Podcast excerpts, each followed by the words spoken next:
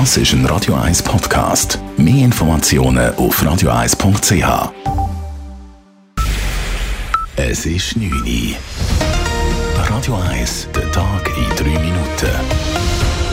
Mit dem Simon Schaffer.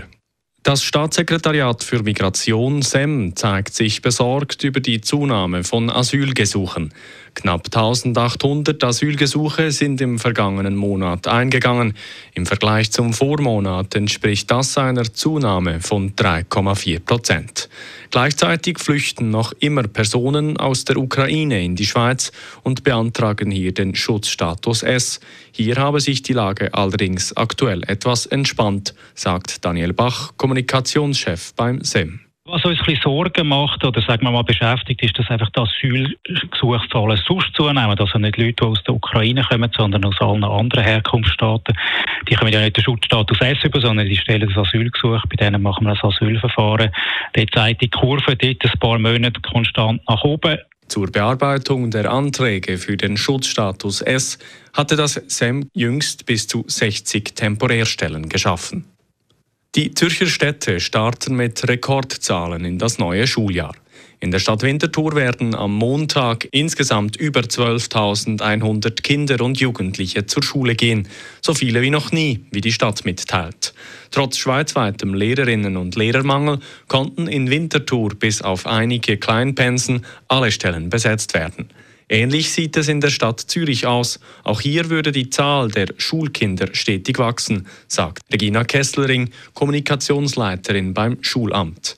Dank einer Lockerung der Anstellungsbedingungen konnte aber dennoch genügend Personal eingestellt werden. Anders qualifizierte Lehrpersonen haben wir 145 eingestellt. Insgesamt haben wir 3800 Lehrpersonen auf den 1. August 2021 und dies ist eigentlich ein sehr, sehr kleiner Anteil vom ganzen Personal. Anders qualifizierte Lehrpersonen unterrichten ohne entsprechende Ausbildung. Sie würden vorwiegend als Fachlehrpersonen unterrichten, so Kesslering weiter. Die Initiative gegen den Kauf des Kampfjets F-35 ist eingereicht. Die Allianz aus SP, Grünen und der Gruppe Schweiz ohne Armee hat über 120.000 Unterschriften der Bundeskanzlei übergeben. Davon wurden 103.000 Unterschriften beglaubigt. Der Ständerat und die zuständige Nationalratskommission drängen auf einen raschen Kauf. Auch der Bundesrat will den Vertrag bis im März 2023 unterschreiben. Das Komitee fordert dagegen, dass abgestimmt wird, bevor diese Frist für die Vertragsunterzeichnung endet. Die Schweiz gibt über 130 Millionen Dollar an Usbekistan zurück. Das Geld wird nun in einen neuen Fonds der UNO überwiesen. Der Fonds soll Nachhaltigkeitsprojekte in Usbekistan finanzieren. Bundespräsident Ignacio Cassis und der usbekische Justizminister haben ein entsprechendes Abkommen unterzeichnet. Das Geld stammt aus dem in der Schweiz gesperrten Vermögen der usbekischen Diktatorentochter Gulnora Karimova. Ihr Vater Islam Karimov regierte das Land rund 25 Jahre lang autokratisch. Gegen seine Tochter laufen in der Schweiz mehrere Strafverfahren. Radio 1 Wetter.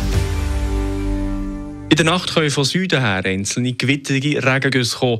Morgen am Mittwochmorgen ist es zuerst etwa 16 Grad, dann später im Verlauf des Tages ist es gegen sonniger und wärmt auf bis zu 29 Grad auf. Im Verlauf des Nachmittags gibt es dann aber immer wieder immer wie mehr Schleierwochen und am Abend steigt wieder das Gewitterrisiko.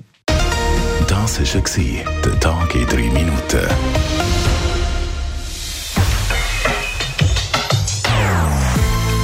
Non-Stop-Musik auf Radio 1. Bei uns klingt Musik einfach besser. Non-Stop. Radio 1.